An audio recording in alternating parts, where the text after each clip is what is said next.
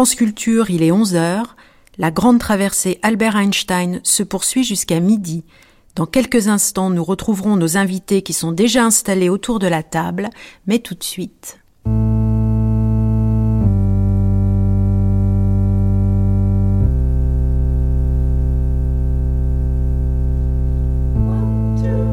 Une journée dans la vie du docteur Einstein par Patrick Liégibel, Stéphanie Duncan et Jean Couturier.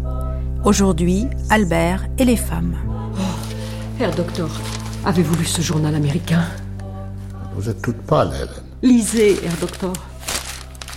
Qui est le leader mondialement reconnu, blabla, groupement anarcho-communiste, blabla, travaille les plus à faire voler en éclats la machinerie militaire, blabla.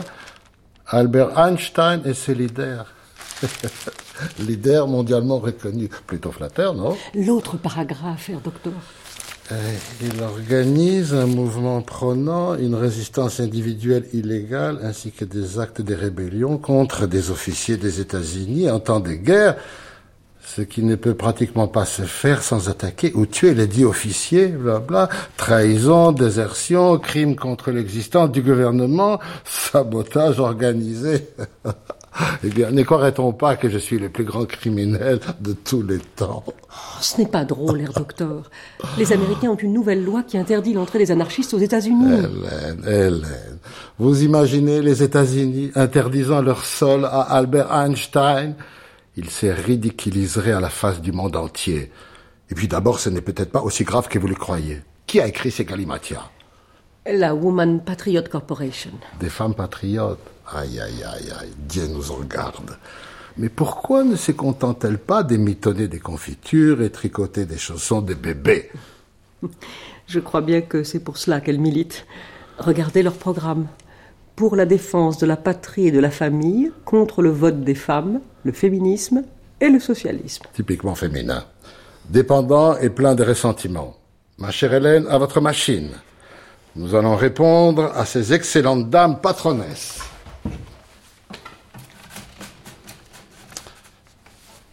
Jamais jusqu'à aujourd'hui, non, non, non, non, non, non. Jusqu'ici, je n'avais jamais été l'objet, non, fait l'objet d'un tel rejet de la part du beau sexe. Soyons galants. Jusqu'ici, je n'avais jamais fait l'objet d'un tel rejet de la part du beau sexe. Mais n'ont-elles pas parfaitement raison, ces vigilantes citoyennes, ces citoyennes vigilantes? Non, qu'est-ce que vous préférez? Mais n'ont-elles pas parfaitement raison, ces vigilantes citoyennes? Écoutez bien ces braves femmes, intelligentes et avisées. Ces braves femmes? Vous êtes sûr, hein, docteur ah, Je ne veux pas froisser votre esprit de solidarité féminine. Hélène, mettez plutôt ces bonnes femmes. Écoutez bien ces bonnes femmes, intelligentes et avisées, et souvenez-vous que le Capitole de la puissante Rome fut un jour sauvé par le cactage de ses fidèles lois. Oh, Herr Docteur. Quand vous aurez fini, envoyez ça au New York Times.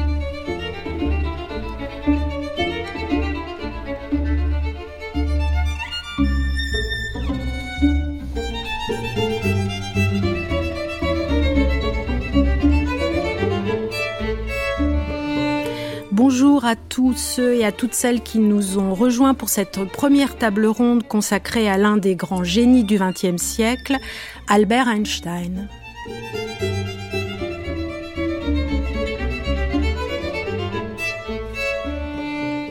Nous sommes aujourd'hui en compagnie de Françoise Balibar. Bonjour. Vous êtes physicienne et historienne des sciences. Je reçois aussi Marc Lachiaiseray, qui est directeur euh, de recherche au CNRS en physique théorique et cosmologie. Bonjour. J'ai le grand plaisir aussi d'accueillir Barbara Wolf, qui nous vient tout droit de Jérusalem, où elle est documentaliste aux archives Einstein. Bonjour. Bonjour. Et puis, euh, j'ai le plaisir également d'avoir autour de cette table Oswald Salaberger, qui est violoniste et chef d'orchestre. Guten Tag. Bonjour. Tout petit déjà, Albert Einstein était fasciné par la lumière. À 15 ans, il rêvait de chevaucher un rayon lumineux pour en découvrir tous les secrets. Étrange paradoxe, Einstein a dû attendre que le Soleil se cache pour connaître la célébrité. En 1919, sa théorie de la relativité est vérifiée à la faveur d'une éclipse. Un mythe est né. Le savant Dr Einstein illumine le ciel du XXe siècle, mais l'homme, Mr Albert, reste toujours plongé dans l'obscurité. C'est cette face cachée d'Albert Einstein que nous allons tenter aujourd'hui d'explorer.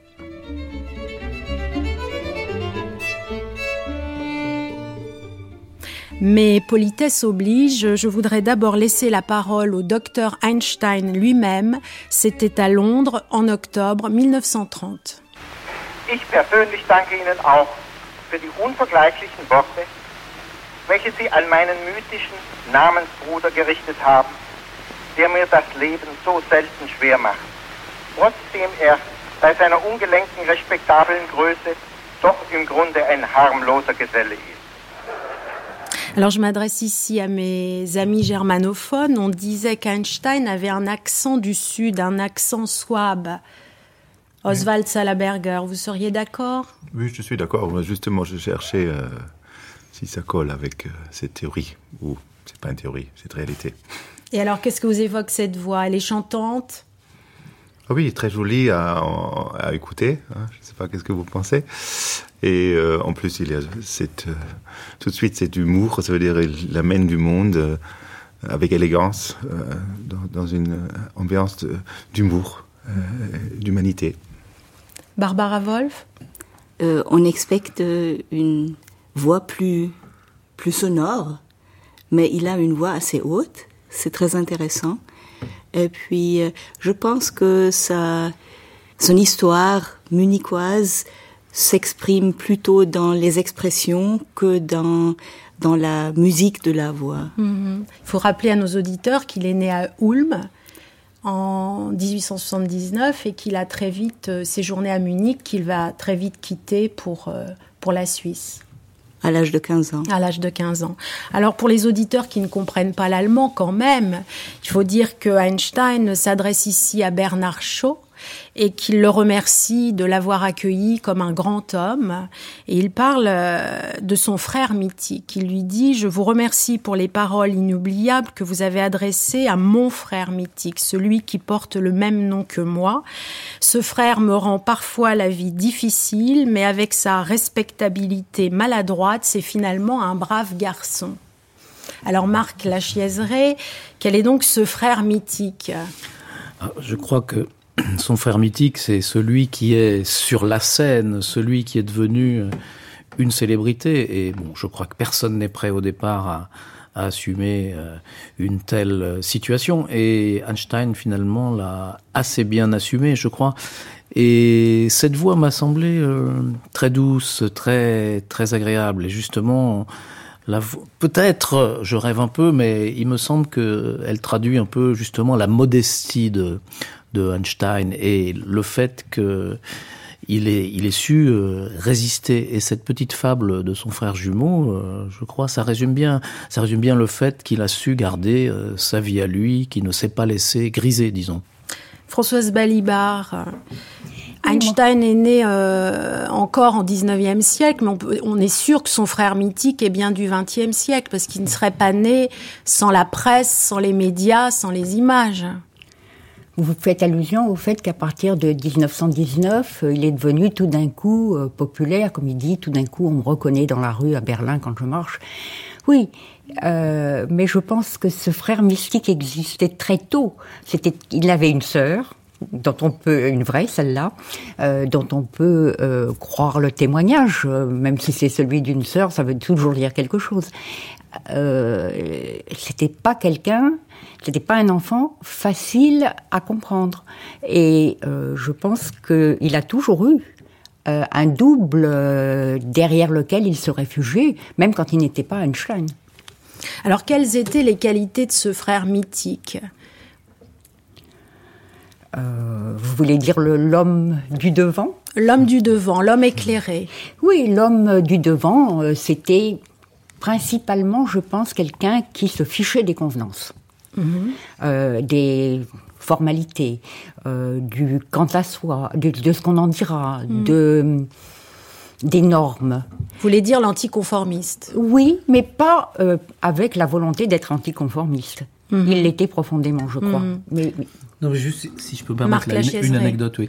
Parce que quelqu'un m'a envoyé les, les, perles du bac euh, de cette année, et une des perles, c'est Einstein était un savant connu pour tirer la langue.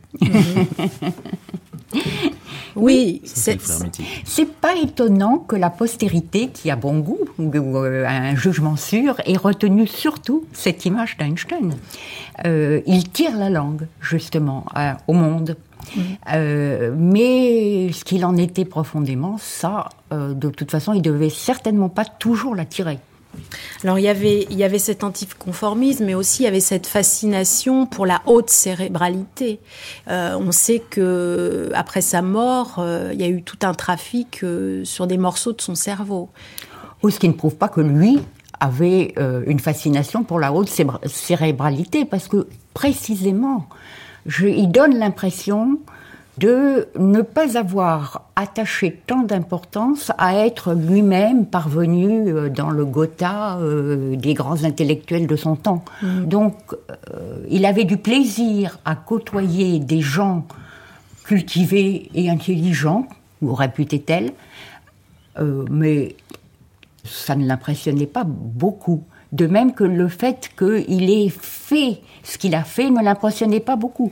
Cela dit, euh, il était parfaitement conscient euh, d'avoir fait beaucoup. Bon, c'est tout de même quand même l'homme d'une formule, de la formule magique qui pour la plupart euh, des gens reste E égale MC2, c'est la clé de l'univers. Il nous ouvre un monde nouveau et il en fait périr un ancien. Ça c'est certainement vrai, mais Bon, cette formule reste célèbre, mais pour moi, c'est pas la formule essentielle d'Einstein. Je sais pas ce que tu en penses. Quelle est la tienne Non, la mienne, c'est euh, plutôt, euh, c'est plutôt la disparition du temps, la, la caractéristique, qui n'est pas d'ailleurs encore euh, complètement assimilée, complètement prise en compte dans la physique, mais je crois que la relativité, c'est ça. Mais évidemment, c'est la formule qui frappe. Et puis masse égale énergie, euh, ça frappe aussi. Et il y en a eu des applications d'ailleurs, qui ont concerné bien sûr euh, Einstein au premier chef. Alors on a parlé du savant, de, de l'esprit, il faut aussi parler de l'engagement. Einstein fascine car il s'avance sur le devant de la scène pour défendre des causes. Oui, et sans craindre la contradiction. Euh, par exemple, il a très longtemps défendu les objecteurs de conscience en Europe. Euh, les Belges, les objecteurs de conscience belges, euh, particulièrement. Et puis, quand il a vu ce qu'il a compris ce qu'était le nazisme, il a complètement, du jour au lendemain, viré sa cutie, comme on dit vulgairement, et ce qui a été très douloureux pour bah, les gens qu'il soutenait. Ils ont été, il les a pas prévenus, ce que je ne comprends pas, mais bon. Peut-être les a-t-il prévenus d'ailleurs. Euh, bon, alors ce n'est pas son seul engagement. Il s'est engagé euh, pour la paix tout de suite après la guerre, euh, la Première Guerre mondiale, pour la paix également après la Deuxième Guerre mondiale, donc après les deux guerres, pour la fondation d'un foyer juif en Palestine. Il s'est physiquement donné à la chose. Euh, ça n'a pas été au point quand même de devenir président euh, de, de, la République, euh, comme je ne sais plus qui avait émis l'idée que ça pourrait se faire. Mais et puis, oui, surtout, ça, ça a été son, son grand engagement. Ce mythe, Marc Lachiaiseray, évolue au fil du temps. Vous parlez, Françoise Balibar, des deux, des deux grandes ruptures de la guerre. On, a la sensation que il est d'abord euh, sacralisé pour euh, finalement presque devenir diabolisé. Diabolisé, enfin, j'ai jamais entendu euh, parler sur sur ce ton, mais c'est certain qu'il a été un des un de ceux qui ont déclenché le projet Manhattan, c'est-à-dire la mise au point et la construction de de la bombe atomique, qui finalement a abouti à Hiroshima, à Nagasaki. Donc, il a une responsabilité euh, je crois qu'on n'a absolument pas fini de discuter euh, de quel ordre est cette responsabilité, c'est-à-dire est-ce qu'il a bien fait, est-ce qu'il a mal fait, est-ce que c'était justifié. Est-ce que c'était basé sur des informations erronées, etc. Ça, c'est un problème extrêmement compliqué, mais je n'ai quand même pas rencontré, je ne sais pas si c'est votre cas, de, de personnes qui, qui, qui, lui aient reproché ceci, puisqu'en tout cas, il est certain qu'il l'a fait avec un esprit euh, pacifiste et dans l'esprit que tu disais aussi, pour lutter contre le nazisme. Oui, je pense aussi. Euh, il, a, il a hésité quand même. Euh, Bien sûr, bah, c'est normal. Et... Mais finalement, il a écrit cette lettre à Roosevelt. Oui, oui. Donc, euh, c'est ce qui, ouais. qui n'est pas n'importe quoi. Mmh. En fait, je crois Mais que souvent, moi, j'ai entendu les gens dire euh, il est responsable de la bombe atomique parce qu'il a inventé Egal MC2, ce qui est terrible. Ah oui, non, bien sûr que non. Barbara ah. Wolf. Je suis pas tout à fait d'accord avec euh, la responsabilité qu'il euh, qu'il a parce qu'il a écrit cette lettre, parce que cette lettre est une œuvre de plusieurs personnes. Et en plus, Einstein était convaincu, à travers ce qu'il a appris à l'époque, que Hitler était en train de préparer la, la bombe et on avait approché Einstein, c'est-à-dire les, les, autres qui mmh. étaient responsables avaient appro approché Einstein parce qu'il était un, un, ami de la reine, Bel euh, reine de Belge. Et donc, l'idée première était, n'était pas de écrire une lettre à, à Roosevelt, c'était de supprimer le, transport de l'uranium de, des colonies belges en Allemagne. Donc, il y a toute une histoire derrière, et puis euh, on simplifie la responsabilité de Einstein quand on prend cette lettre qu'il a signée, qu'il n'a même pas formulée lui-même, qu'il a signée euh, comme la base de sa responsabilité pour la bombe à laquelle, à la, à la construction de, de laquelle okay. il n'était pas, il n'a pas participé, il mmh. n'était pas impliqué. d'ailleurs. Mmh. Vous parliez à l'instant de la forte dimension politique, mais aujourd'hui, est-ce qu'on peut dire qu'Einstein reste un mythe euh, politique? C'est avant, avant tout peut-être une, une icône du XXe siècle euh, reproduite sur les t-shirts. Est-ce qu'il a toujours cette charge subversive, Françoise Balibar? Oui, je pense que la charge subversive, elle, elle est surtout sur les t-shirts. En effet, il y en a un qui dit euh, si vous aviez eu autant de difficultés en mathématiques que moi, alors vous pourriez parler. Bon, mmh. euh, ça, ça évidemment, ça flatte euh, les jeunes gens qui euh, ont des difficultés en mathématiques. Et, et, mais Einstein en a eu de très mmh. fortes. Mmh. L'aspect politique, à mon avis, il, est, il existe encore quand même, parce que quand sur une question, euh, par exemple Israël et, les, euh, pays arabes. Euh, on explique avec des mots aussi précis que possible quelle était la position d'Einstein. Ça frappe. J'ai constaté que les interlocuteurs sont frappés par le fait que ça vienne d'Einstein. Alors, comme c'est une position aussi euh, éminemment sage, c'est-à-dire de se demander euh, à, qui cette terre, elle est déjà à des gens, qu'est-ce qu'on va en faire, etc. Euh, résumé très brièvement, euh, eh bien, ça frappe que euh, Einstein ait prévu Mmh. Euh, des choses comme ça. Mmh. Bon, Alors, mais est... prévu, mais pas comme avec une, dans un, une vision, comme l'aurait fait n'importe qui. Alors, ce qui est très intéressant, c'est de voir comment Einstein réagit à ce mythe. Vous disiez qu'il s'en était bien accommodé, mais il y a aussi une autre dimension qui est aussi un de ses traits essentiels, c'est l'humour avec lequel il, euh, il embrasse sa condition de, de, de, d'icône. Il se qualifie lui-même de saint juif, et puis ce qu'on sait assez peu, c'est qu'il écrit des très jolis poèmes. J'en ai un là. Euh, Wo ich gehe und wo ich stehe, steht ein Bild von mir ich sehe. C'est presque du Goethe. Où que j'aille, où que je sois, une image de moi, toujours je vois. Qu'est-ce qu'on peut dire de l'humour d'Einstein, Barbara Wolf? Je ne crois pas qu'il se distingue beaucoup de l'ambiance qui, est, qui existait dans, dans les familles juives d'une certaine bourgeoisie ou d'une petite bourgeoisie de l'époque. Il était commun de écrire des petits poèmes, de regarder les choses sous un aspect satirique, peut-être pas satirique, mais sarcastique. Sarcastique, ok, oh, c'est déjà fort, mais. Oh, mais sa sœur disait dire... qu'il avait une vraie langue de vipère. Et puis, euh, bon, Einstein, ses poèmes sont connus parce que euh, les gens tombent dessus dans les archives ou dans les, les publications, mais ce n'était pas quelque chose d'extraordinaire. L'humour, Oswald Salaberger. Vous le pressentiez, vous le sentiez déjà à sa voix? Est-ce que Einstein vous fait rire? Oui, il me fait sourire intérieurement plutôt que rire euh, en éclat. C'est pas un, un humour euh, euh, au premier degré. C'est-à-dire, c'est quelque part avec une élégance, je, je- je dirais plutôt euh, ramené à, à des, à des sujets souvent très sérieux, comme une cérémonie, euh, une note. Oui, j'appellerais ça humaniste. Voilà, un peu, un peu entre entre toi et moi plutôt que entre entre vous, vous et moi.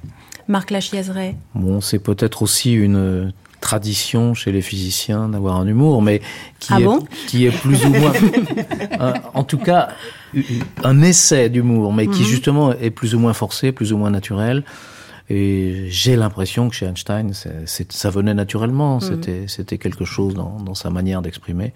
Bon, quand on discute en entre physiciens, on fait des blagues, pas toujours de très bon goût, mais, mais c'est un peu un, un moyen d'expression, peut-être euh, pour euh, se décontracter après euh, s'être plongé dans des équations Oui, aussi mais moi, Je abstraites. pense que c'était très allemand juif Oui, de aussi, petit bourgeois ouais. de cette époque. Euh, cette manière de se distancier par rapport à soi-même, de refuser l'emphase, de oui, euh, de voir, euh, d'être quelqu'un qui se voit, qui est en train de se voir, mais qui du coup euh, prend bien garde de ne pas se voir trop haut.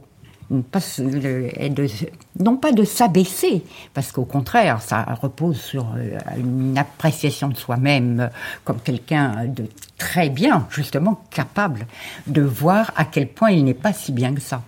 Il y a une forme d'élitisme euh, très fort là-dedans. D'élitisme. D'élitisme, oui. Ça c'est intéressant parce que vous l'avez décrit, Wolf vous l'avez décrit en tant que modeste. Euh, Je crois que le mot, Mm-hmm. euh, quelqu'un a utilisé le mot. Et puis moi j'ai l'impression qu'il était vraiment une personne très modeste. Il ne s'est pas pris pour euh, le dieu des physiciens. Il ne s'est pas pris pour euh, la personne la plus sage de, de l'époque, etc. Oui, mais moi je pense, j'ai une théorie là-dessus que j'ai depuis très longtemps, à savoir que c'était une question de vie ou de mort pour lui. Il a fallu que, ayant à 25 ans euh, débloqué euh, les difficultés dans lesquelles la physique se trouvait, euh, avec une aisance quand même foudroyante, comment, pour vivre ça et survivre à ça, à mon avis, il faut une, une stabilité et une force Solidité. euh, qui n'est pas généralement celle des gens de 25 ans. Euh, il- c'est étonnant. Donc, euh, il ne pouvait devenir Einstein, c'est-à-dire autre chose qu'une étoile filante, que en euh, prenant de la distance par rapport à ce qu'il avait fait, ce qu'il était. Donc, en étant modeste, mais par réalisme et par aussi par nécessité pour pouvoir survivre. Alors survivre, il va en être question tout de suite, grâce à vous, Oswald Salaberger.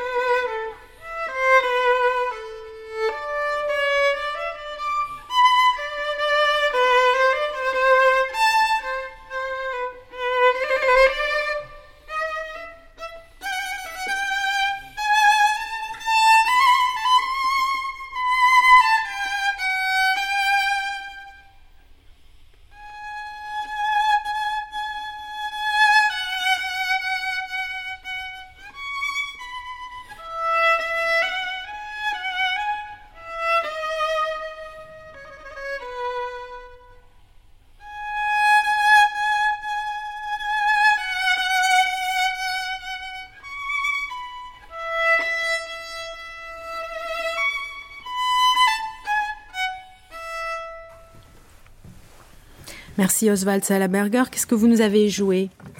La sonate en mi mineur de, de Mozart. Et pourquoi?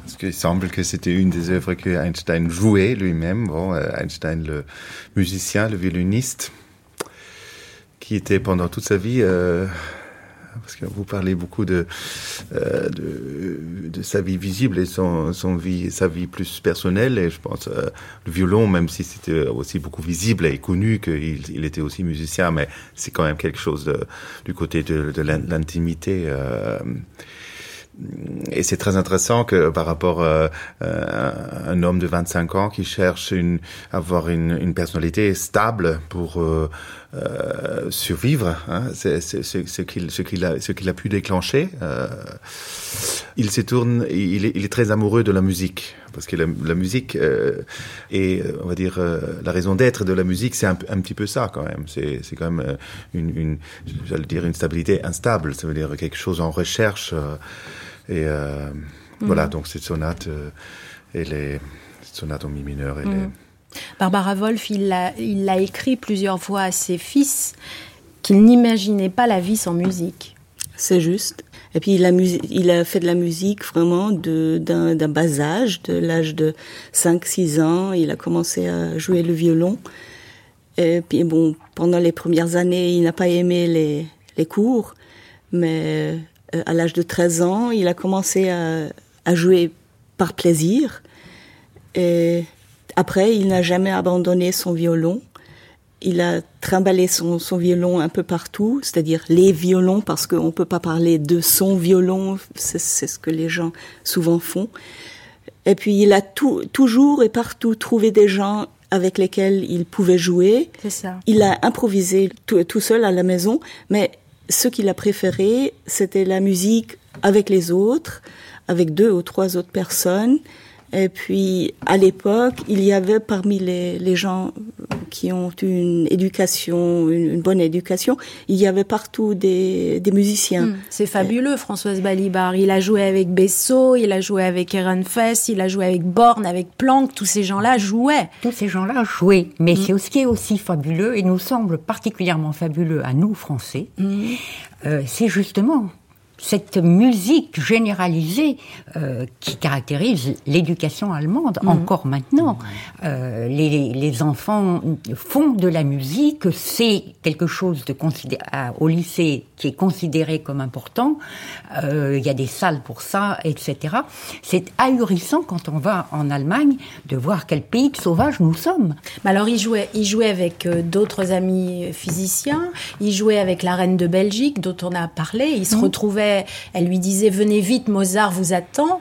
Mais il a joué aussi avec des, des professionnels. Oswald Salaberger, il a, il a joué avec euh, Boris euh, Schwarz, Schwarz et avec euh, Arthur Schnabel. Arthur Schnabel ouais, ouais. Ouais.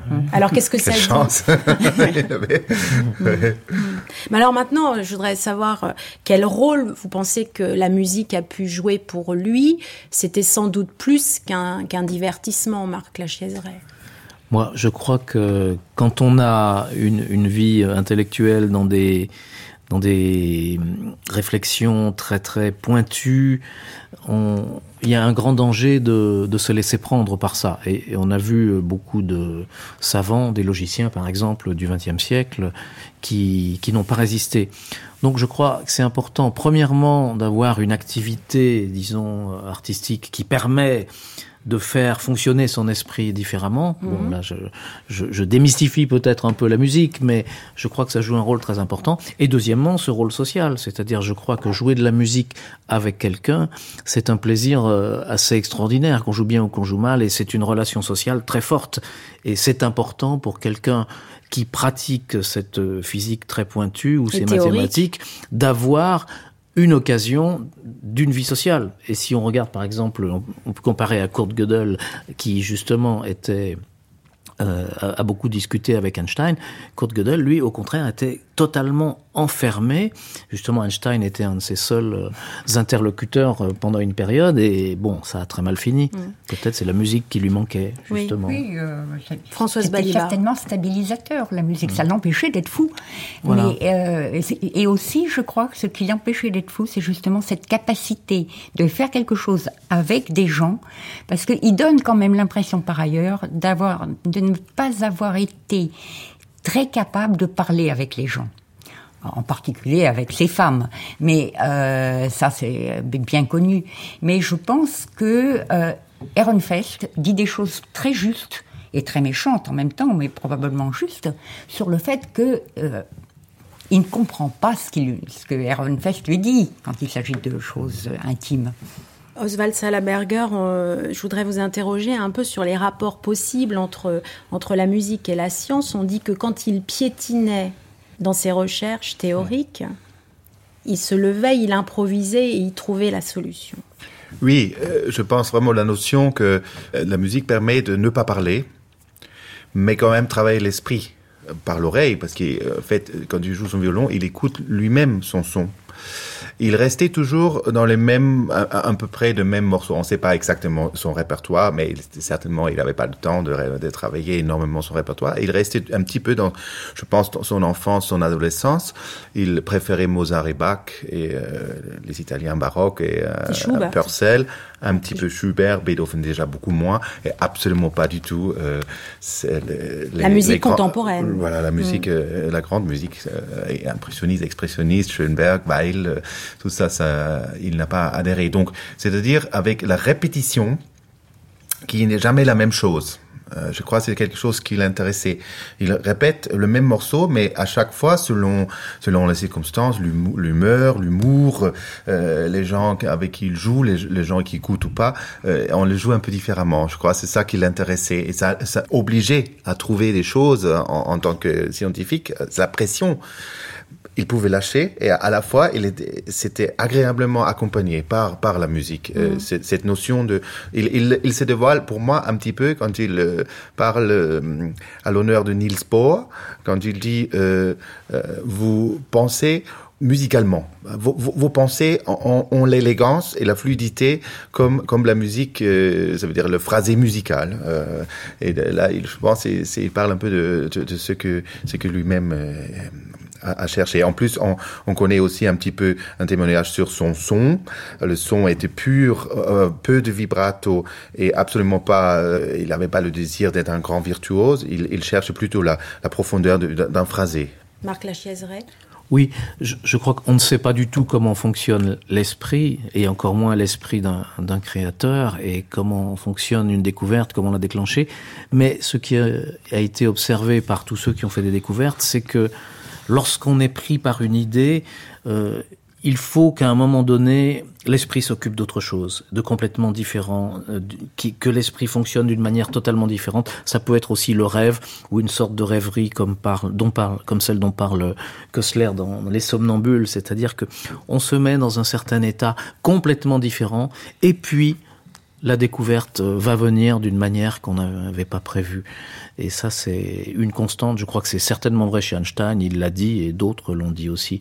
Donc, évidemment, c'est pas pour ça qu'Einstein fait de la musique, mais je crois que ça répond un peu à ce que vous disiez. Pourquoi, lorsque ça va mal du point de vue scientifique, peut-être euh, ça ira mieux du point de vue musical et réciproquement? Il faut que ça alterne. Oui. Et parfois, ça va mal dans la vie. La musique permet aussi de, de surmonter un ensemble de, de malheurs ou de secrets, comme vous allez l'entendre maintenant. Si dans le monde il y aurait 300 Picasso, 500 Dali et disons une demi-douzaine d'Einstein, la vie sur cette planète serait pratiquement impossible, inhabitable. Mais ne vous en faites pas, il n'existe pas. Vous l'avez tous reconnu, je vous vois tous rigoler. Bah, c'est drôle et à la fois pas, parce que comment vous interprétez cette phrase, Françoise Balibar? Mais d'abord, c'est Einstein qui parle? Non, c'est Salvador Dali. Ah, Salvador Dali. Bon. Oui, je me disais comment se fait-il qu'Einstein ait appris le français? Parce que il a appris le français. Mais comment se fait-il qu'il ait appris le français avec un accent du Midi? Alors, moi, j'interprète euh, cette phrase en pensant à Einstein, d'autant que je pensais que c'était lui qui parlait. Euh, je pense que la musique avait aussi pour lui euh, le même rôle que la science.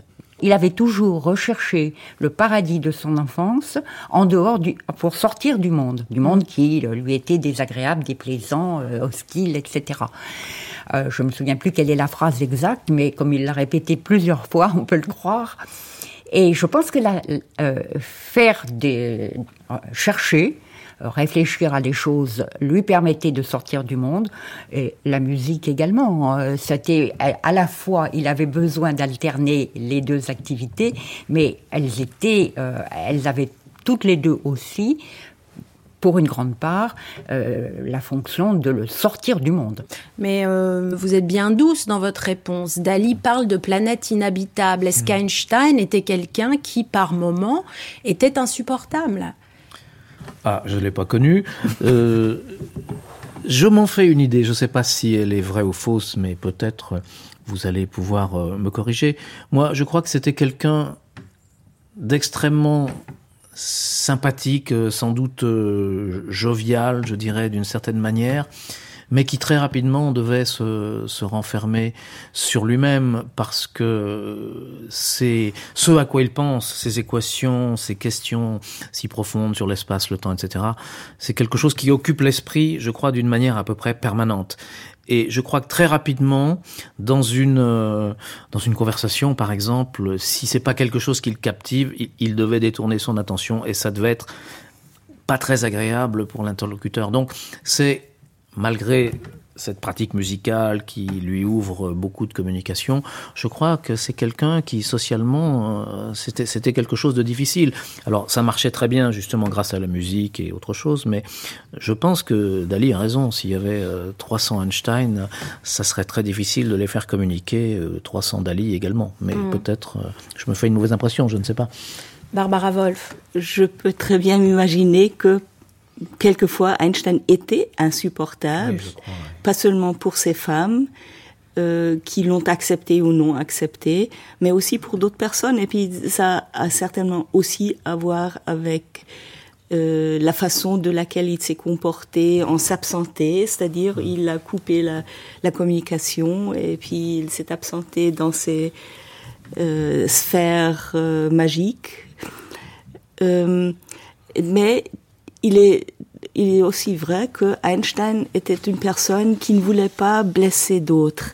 C'est-à-dire, il, même, même quand quelqu'un euh, a dit des bêtises, Einstein, en général, très, très gentiment, lui dit ce n'est pas tout à fait juste, et puis vous, vous devriez peut-être faire euh, comme ça, ou comme ci, ou comme ça. Euh, moi, je parle des lettres, parce que la communication, on la connaît pas, euh, la communication verbale.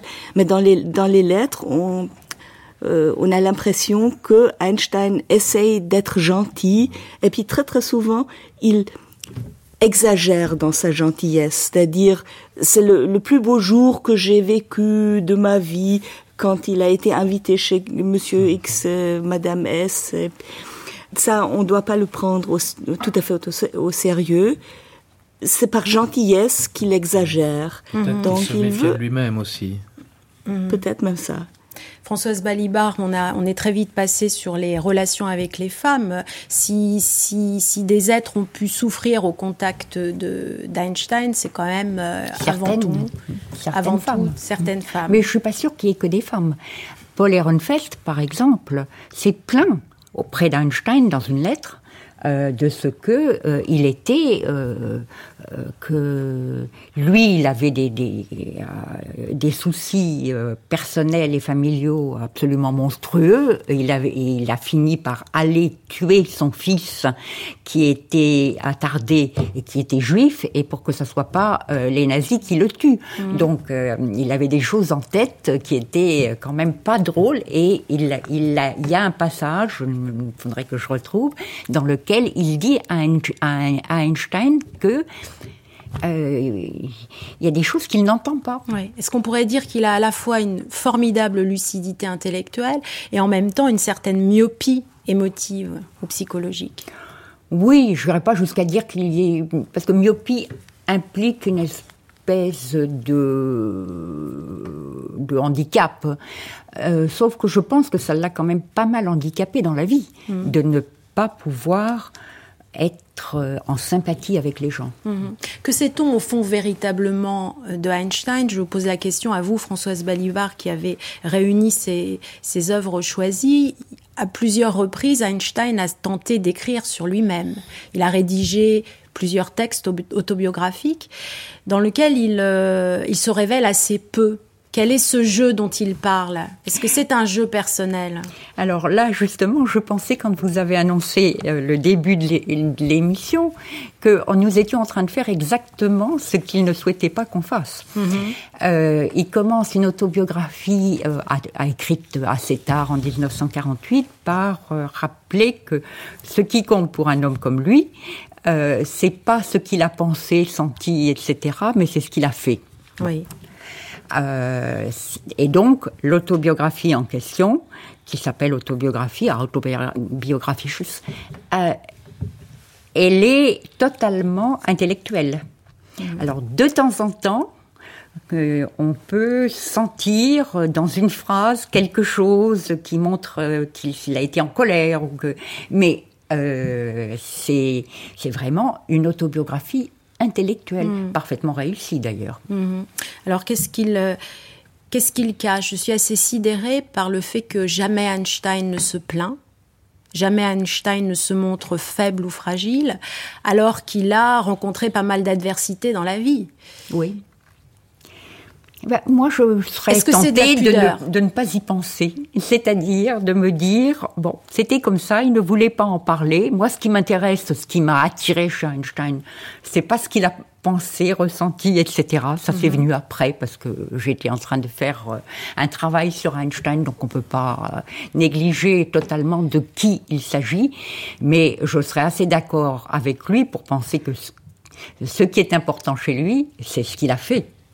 Et non pas ce qu'il a ressenti. Il n'en a pas parlé. euh, je n'ai pas envie de spéculer. Barbara Wolf, Freud lui, lui avait écrit une lettre dans laquelle il lui avait dit Vous êtes bien chanceux, vous êtes heureux. Et Einstein, qui n'avait pas un goût euh, très prononcé pour la psychanalyse, lui a dit Mais comment vous pouvez le savoir? Vous ne savez pas ce qui se cache derrière ma carapace. Ça en dit long.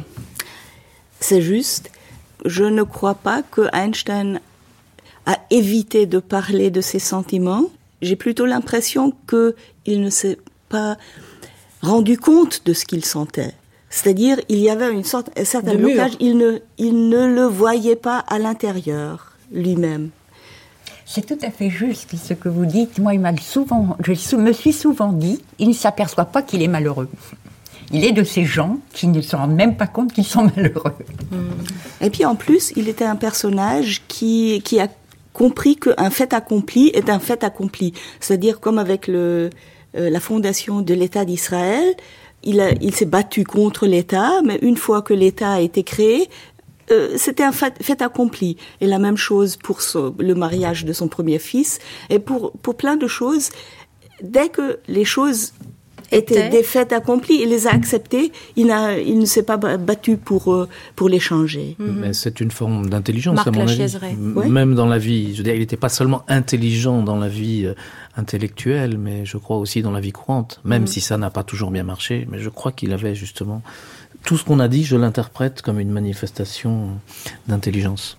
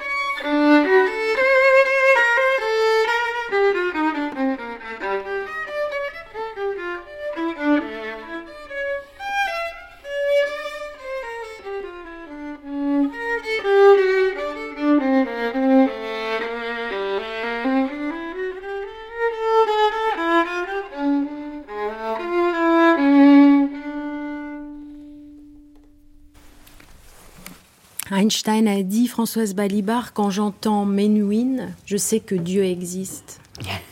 On vient d'entendre la chaconne de Bach. Oui, oui. Euh, ça ne m'étonne Je ne savais pas qu'il avait dit ça, mais ça ne m'étonne pas. Et d'ailleurs, je ne suis pas loin de penser la même chose. Mm. ensuite, savoir si ensuite je vais proclamer que Dieu existe, ça c'est une autre quel affaire. Dieu C'est toute la question. Il a, oui. A dit toute ça la question. quand Menuhin a, donné un concert à Berlin à l'âge de 12 ans, 12, 12, ans ou 13 ans, et puis on dit que, et puis c'est probablement vrai, que Einstein est monté derrière la scène pour dire à, euh, à Menuhin lui-même, euh, maintenant je sais que Dieu existe. Oswald Salaberger. Menuhin avait un, un, incroyable son euh, qui a fait pleurer, je trouve. Euh, un don, comme ça, un talent. Mm. Surtout quand il était euh, très jeune. Mais après aussi, en fait, toujours ce, ce son, ce, ce message à, à, passer par son instrument. Quelque mm. chose d'intérieur. Mm. Donc vous comprenez la remarque d'Einstein oui, parfaitement. Mm. Mais j'ai cru comprendre. Marc Peut-être vous allez me détromper que le dieu d'Einstein n'était pas vraiment le dieu de, de la religion juive. Bien sûr. Hein, c'est un dieu qui s'est qui s'est bâti lui-même, je crois. Oui, c'est juste quand Einstein dit Dieu. Euh, quand il remplace la nature par le mot Dieu. Oui, c'est ça. Je crois que cette remarque, regardant euh, euh, Menuhin, euh, c'était vraiment le Dieu dans les cieux. Oui, je vois pas oui, très bien comment Menuhin aurait pu être la nature. Oui, mais... bon, oui. mais... en général. Et cette histoire de nature, elle vient de Spinoza. C'est oui, une, une, euh, une, chose qu'on rabâche euh, et que lui, c'était aussi, je crois, une manière d'esquiver la question. Mais il en parle beaucoup, il l'appelle le vieux. Hein. Oui. Mais quand il dit ça, c'est euh, bien la nature quand même. Oui, le bon Dieu aussi, oui. oui Dieu ne joue pas au dé, par oui, exemple. C'est frappant comme expression.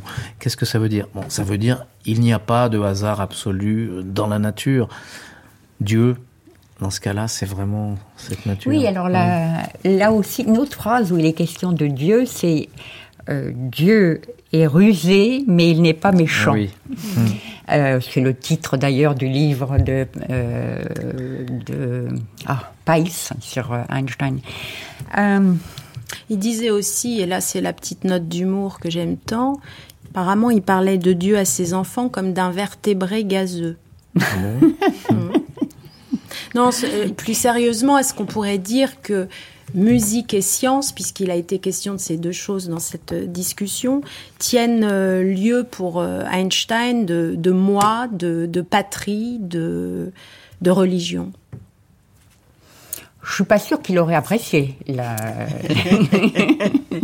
je crois pas qu'il aimait beaucoup le mot patrie. Hein, non, je crois pas qu'il aimait beaucoup oui, le mot patrie ni le mot religion d'ailleurs. Oui, Donc euh, je suis pas sûre qu'il aurait dit euh, approuver une chose pareille. Je sais pas de quoi ça lui tenait lieu, mm -hmm. mais bon, euh, je pense pas de patrie et de religion, et certainement de quelque chose de beaucoup plus transcendant. Mm -hmm. Mais la religion, euh, il faut, faut distinguer la religion et le, les règles du jeu écrites dans les dans les textes. Dans les textes, oui. Mais donc pour lui, l'organisation religieuse, donc euh, la synagogue ou l'église, ça c'est autre chose que la religion parce que il oui, dit lui aussi que moi je suis un, un personnage religieux. Et puis religieux, dans le sens qu'il utilise, veut dire que il est convaincu qu'il existe une structure au-dessus de ce qu'on voit. Cosmique. Co cosmique. D'ailleurs, oui, c'était le terme. Une religiosité cosmique. Absolument. Oui, mais justement, il emploie ceci pour dire que le, quand il parle de religion, ce n'est pas de la religion au sens usuel du terme. Oui, oui. C'est quelque chose d'énorme. Il faut expliquer ce que religion veut dire. Il, il est absolument contre l'organisation de l'Église, donc le, la synagogue, la communauté juive, mais il est religieux dans un sens que, euh, comme Christine l'a dit, euh, un sens cosmique. Alors c'est plutôt une religiosité, probablement le mot en français. Oui. Mais c'est ce qu'il a dit, je crois. Enfin, on l'a traduit, on souvent traduit par ça, religiosité. Mais je crois que c'est oui. religiosité. Ce sentiment cosmique, il est véhiculé par la musique et j'y reviens aussi par la science parce qu'il y a quand même chez Einstein une profonde, une profonde sensibilité à la beauté, à l'harmonie et à la beauté, à la fois dans ce qu'il écrit, dans ce qu'il recherche et dans ce qu'il euh, éprouve. Oui, mais je crois que tout mathématicien, tout physicien y est sensible, parce que finalement on cherche des lois ou des théories exprimées par des lois. Le fait même qu'il y ait des lois est le signe de ce qu'on peut appeler une harmonie, je ne sais pas quel est le terme, et quand on découvre une loi, mais quel plaisir C'est un plaisir, je pense, d'ordre mystique. Je pense que c'est à peu près le même état que, que les expériences mystiques euh, religieuses. Donc, je crois que fatalement, quand on est un scientifique euh, et qu'on s'intéresse un peu à l'abstraction, je veux dire à la physique euh, fondamentale ou, aux mathématiques, ce, mot de religiosité s'applique euh, de toute manière. Et, le Dieu à ce moment-là des, scientifiques, eh bien, c'est un peu la nature, je crois. Oui, oui, oui. Mhm. Il y a une phrase que je voudrais vous, vous proposer pour prolonger cette discussion. Il, il dit Je me sens si solidaire de tout ce qui vit qu'il m'est égal de savoir où l'individu commence et où il finit. Pour moi, c'est une phrase de physicien aussi. Ah bon oui. mais, c'est aussi une manifestation de religiosité, c'est-à-dire que on sent que l'on fait partie de cette nature, cette nature que par ailleurs on trouve belle, harmonieuse, etc. Et finalement, euh, c'est aussi la modestie parce que je, fais partie de la nature et, et, peu importe que ça soit moi, je suis dans la nature et la nature est là de toute façon, que je me considère comme un individu ou pas. De toute manière, j'ai aussi ce sentiment d'être euh, à une échelle dérisoire dans la nature et euh, moi je le vois très bien, c'est-à-dire je fais partie de la nature mais y compris d'un point de vue physique et y compris aussi euh, de cette harmonie et c'est pour ça que je crois qu'on ne peut pas distinguer la, cette idée de Dieu avec celle de la nature et la beauté dont parle ou ne parle pas Einstein, je crois que c'est la manifestation directe de cette religiosité. Je, pense que les mots sont synonymes chez lui. On peut placer ça dans cette phrase dans, la, dans un contexte. Einstein était très malade en 1917, et puis euh, c'est l'ami de euh, Max Born qui l'a visité et qui lui pose la question comment il se sent devant la mort? Et puis il, il dit, pour moi, la mort n'a pas d'importance parce que... et puis après, il y a cette phrase. Marc Non, je, je, crois que c'est très important cette question de la mort parce qu'il avait aussi écrit une lettre à Bessot à propos, je crois, de la mort de sa femme. Et il prononce la phrase pour nous physiciens, le, je sais pas l'intitulé exact, mais le temps n'existe pas. Et je crois que si le temps n'existe pas, et si on en est vraiment convaincu, on, ne peut pas vraiment avoir peur de la mort. Et justement, ce qui est intéressant, c'est que cette théorie de la relativité, qui pour moi est la théorie de la disparition du temps, je crois bien, et ça peut-être vous pouvez me le confirmer aussi, mais je crois bien qu'Einstein l'avait prise aussi sur le plan personnel. C'est-à-dire qu'il avait compris que le temps c'est quelque chose finalement de, de, très de très subjectif, une sorte de, de, création ou de projection de notre esprit. Moi, moi je l'interprète comme ça, mm. mais je ne sais pas si j'ai raison. non, je, je suis d'accord. Alors, euh, il dit que pour moi, pour pour nous les physiciens, n'existe pas le, le, passé, le la, la, la, distinction, entre le passé, le, le, présent et le futur. Euh, et puis il le dit après la mort de Bessot lui-même. Ah il le dit à, la sœur de Bessot, et, le, fils de Bessot. Et puis pour lui, c'était une consolation. Alors lui, il, a exprimé ça comme consolation. Alors Einstein avait une autre passion que la musique. Il aimait voguer sur l'eau, faire du bateau. Et voilà ce qu'il écrivait en 1931, alors qu'il voguait vers l'Amérique. La mer revêt une grandeur indescriptible, particulièrement quand les rayons du soleil l'atteignent. On se sent comme dissous dans la nature et l'on se confond en elle. On perçoit alors l'insignifiance de l'homme et cela rend heureux.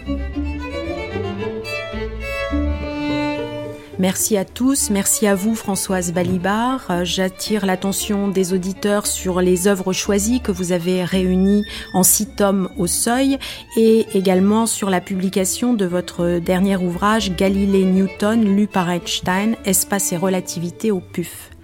Marc Lachiaiseray, vous avez publié, vous venez de publier Au-delà de l'espace et du temps, la nouvelle physique aux éditions Le Pommier. Barbara Wolf, vous avez publié de nombreux articles sur la musique et Einstein et vous allez faire paraître un livre sur Édouard, le fils d'Einstein. Quant à vous, Oswald Salaberger, vous êtes chef fondateur de l'Opéra de Haute-Normandie et vous avez publié un très joli livre Ravel à Lyons-la-Forêt chez Frélin. Et puis les auditeurs peuvent écouter également votre disque Wagner Forêt chez Zigzag.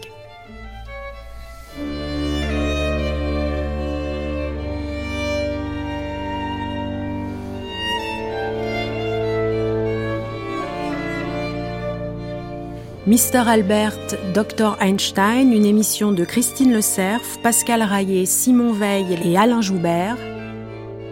Demain, pour la deuxième journée de cette grande traversée d'été, nous plongerons dans les eaux einsteiniennes à la découverte d'une pensée qui a révolutionné notre image de l'espace et du temps.